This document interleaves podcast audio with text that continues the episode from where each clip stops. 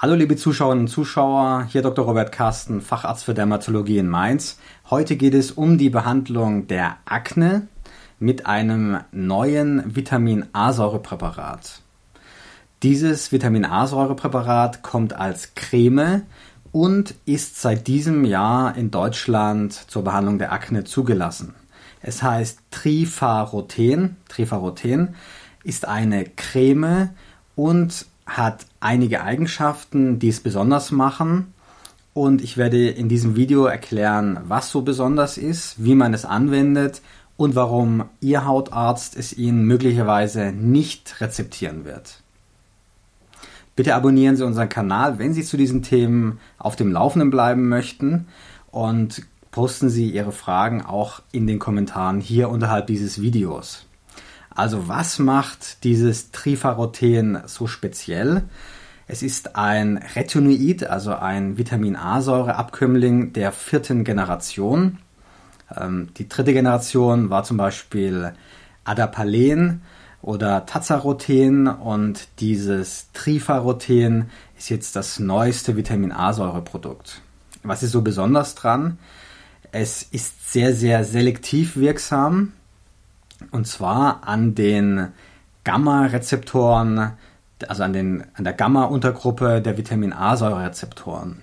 Vitamin A-Säuren stoßen eine Differenzierung der epidermalen Zellen an. Ich zeige Ihnen das hier mal im Modell.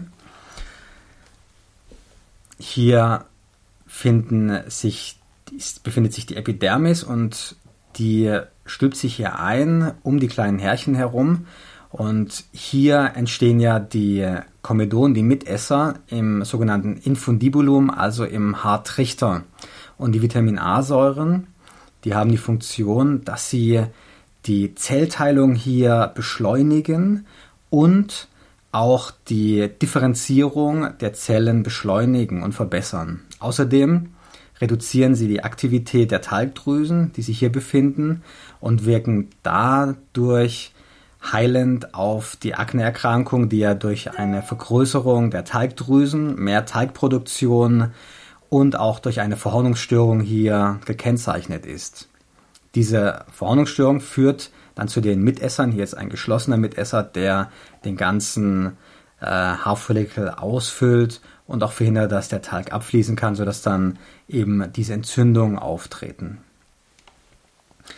Die Vitamin A-Säuren normalisieren das und durch die ähm, beschleunigte Differenzierung werden diese Mitesser hier quasi wie rausgeschossen, also jetzt übertrieben gesagt, aber sie werden hier rausgedrückt, ähm, weil diese Zellen sich stärker teilen und den Mitesser dann quasi nach oben rausschieben.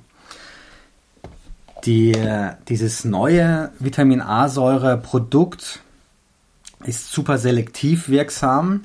Es gibt in ganz vielen Geweben gibt es äh, Vitamin A-Säure-Rezeptoren. Die Vitamin A-Säure spielt ja auch eine große Rolle bei der Sehkraft zum Beispiel. Und in der Haut findet man besondere Rezeptoren, die heißen Vitamin A-Säure-Rezeptor Gamma. Das ist der, der besonders in der Oberhaut und auch in der Haut ausgebildet wird. Und deswegen braucht man eine viel geringere Konzentration, weil es so spezifisch wirkt. 20 mal weniger als beispielsweise jetzt Adapalen. In Adapalen sind, ist ein Milligramm von diesem Adapalen in einem Gramm Creme enthalten und von dem Trifaroten sind nur 50 Mikrogramm, also 20-fach geringere Menge in einem Gramm Creme enthalten. Dadurch kann man dieses Arzneimittel auch großflächig anwenden, weil es eben viel geringer resorbiert wird, das heißt aufgenommen wird in den Körper. Und deshalb ist es zugelassen zur großflächigen Anwendung, äh, nicht nur im Bereich des äh, Gesichtes, sondern auch am Körperstamm, also Brust und Rücken.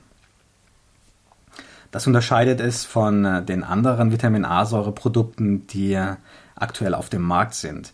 In den USA ist es ab dem neunten Lebensjahr zugelassen, in Deutschland und Europa ab dem zwölften Lebensjahr. Das hängt damit zusammen, dass für die Zulassungsstudie zu wenig Probanden zwischen, also zwischen neun und zwölf Jahren in die Studie eingebracht wurden, deswegen in Deutschland und Europa nur ab zwölf Jahren zugelassen.